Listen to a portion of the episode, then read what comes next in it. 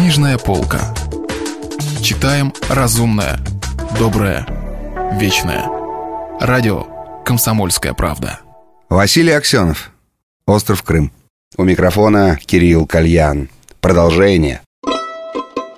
Таня бродила по ночной Ялте и не замечала ее красоты, ни задвинутых на ночь и отражающих сейчас лунных свет климатических ширм на огромной высоте над городом, ни россыпи огней по склонам гор, ни вздымающихся один за другим стеклянных гигантов второй линии, ни каменных львов, орлов, наяд и атлантов первой исторической линии вдоль набережной татар.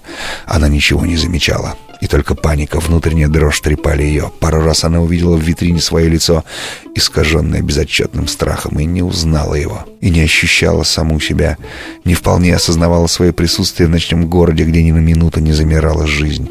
Машинально она вошла в ярко освещенный пустой супермаркет, прошла его насквозь и машинально притрагиваясь к каким-то вещам, которые ей были почему-то непонятны, на выходе купила совершенно нелепейший предмет, какую-то боливийскую шляпу, надела ее торчком на голову и, выйдя супермаркета, оказалась на маленькой площади, окруженной старинными домами. На крыше одного из них на глобусе сидел, раскинув крылья орел. У подъезда другого лежали львы.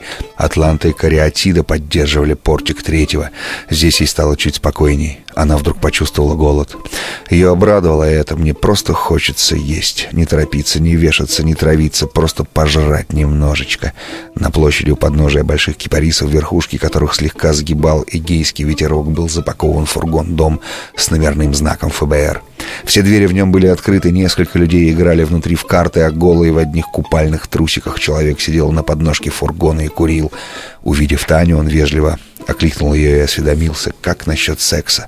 «Сволочь!» — крикнула она ему. «Эншульдиген!» — извинился молодой человек и что-то еще добродушно добавил, дескать, зачем так сердиться? Через площадь светились стеклянные стены круглосуточного кафе под забавным истинно ялтинским названием «Вилкинсон, сын Вилки».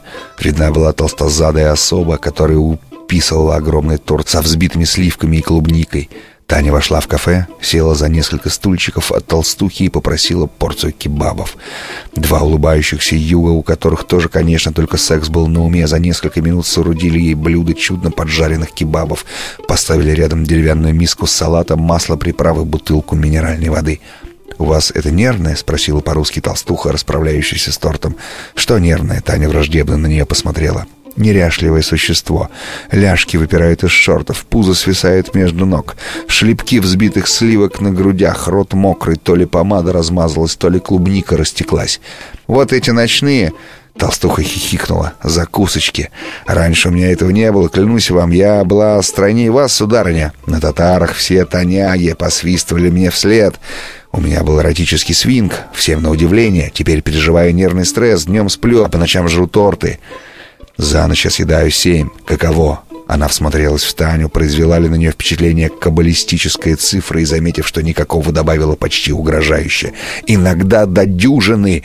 Дюжины тортов! Каково?» И это все из-за мужчин. Она внимательно посмотрела на Таню. Наглый порочный взгляд русской толстухи сверлил Таню. Она уже чувствовала, что сейчас проследует лесбийское приглашение. Мерзость, думала она. В самом деле, вот мерзость капитализма. Всего полно в карманах масса денег. Все проституируют и жаждут наслаждений. Погибающий мир, думала она. Мне нужно выбраться отсюда как можно скорее. Улечу завтра в Москву, пошлю к черту Лучникова, Сергеева с его фирмой Просто на три знака заберу детей, починю машину, и все поедем к Супу в Цахкадзор. Буду тренироваться вместе с ним. Только он один меня искренне любит. Я его жена, он мой муж. Он мне все простит, и я буду жить в нашем, в моем мире, где всего не хватает, где все всего боятся. Да, да, это более нормальный мир. Поступлю куда-нибудь продавщицей или колдовщиком на продбазу, буду воровать и чувствовать себя нормальным человеком. Между тем она быстро и, кажется, тоже очень неряшливо ела. Приправа «Тысяча островов» уже дважды капнула на элегантное платье, купленное ей этой весной Андреем Феодосийском Мюррей Мерилиза. На другом конце длинной полукруглой стойки сидела худенькая девушка в темной маечке с огромными испуганными глазами и с головой, похожей на полуощипанную курицу. В какой-то момент Тане показалось, что она сама сидит там, что это ее отражение. Она снова испугалась, но потом вспомнила, что она и одета иначе, и голова у нее в порядке, и к тому же кебаба жрет.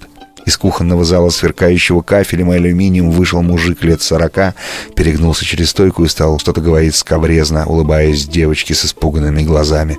Та закрывалась салфеткой, дико посматривая огромными своими глазами, как бы собиралась бежать. В заведение вошел некто в задымленных очках, спросил кофе и стал пить стоя, не глядя на Таню, но иногда поднимая глаза к зеркальному потолку, где все происходящее отражалось. «Но вот они меня уже и нащупали», — подумала Таня. «Это, конечно, Сергеев». Его повадки, его очки, только борода какая-то оперная, как у Радамеса. Да разве трудно приклеить бороду? Уж бороду-то они там могут приклеить. Нет, я вам не дамся. Я никому не дамся. Хватит с меня. Убегу сегодня. Убегу сегодня туда, где вы меня не достанете, где меня никто не будет читать ни проституткой, ни шпионкой. «Ха-ха-ха-ха», — сказала толстуха. «Нет-нет, вы меня не обманете, сударня. Я вижу, я опытный психолог, я вижу, у вас тоже нервная. Оставьте меня в покое», — рявкнула на нее Татьяна. «Я просто есть хочу, не ела весь день. Если вы псих, то это не значит...» «Ну что, попался?» Толстуха, оказывается, вовсе не слушала Таниной возмущенной тирады. Огромной рукой она, перегнувшись через стойку, ловко ухватила за рубашку мальчишку Юга и сейчас притянула к себе. «Вчера ты меня обманул, Люба Лукич, но сегодня не уйдешь. Сегодня тебе придется покачаться на барханах пустыни Сахара».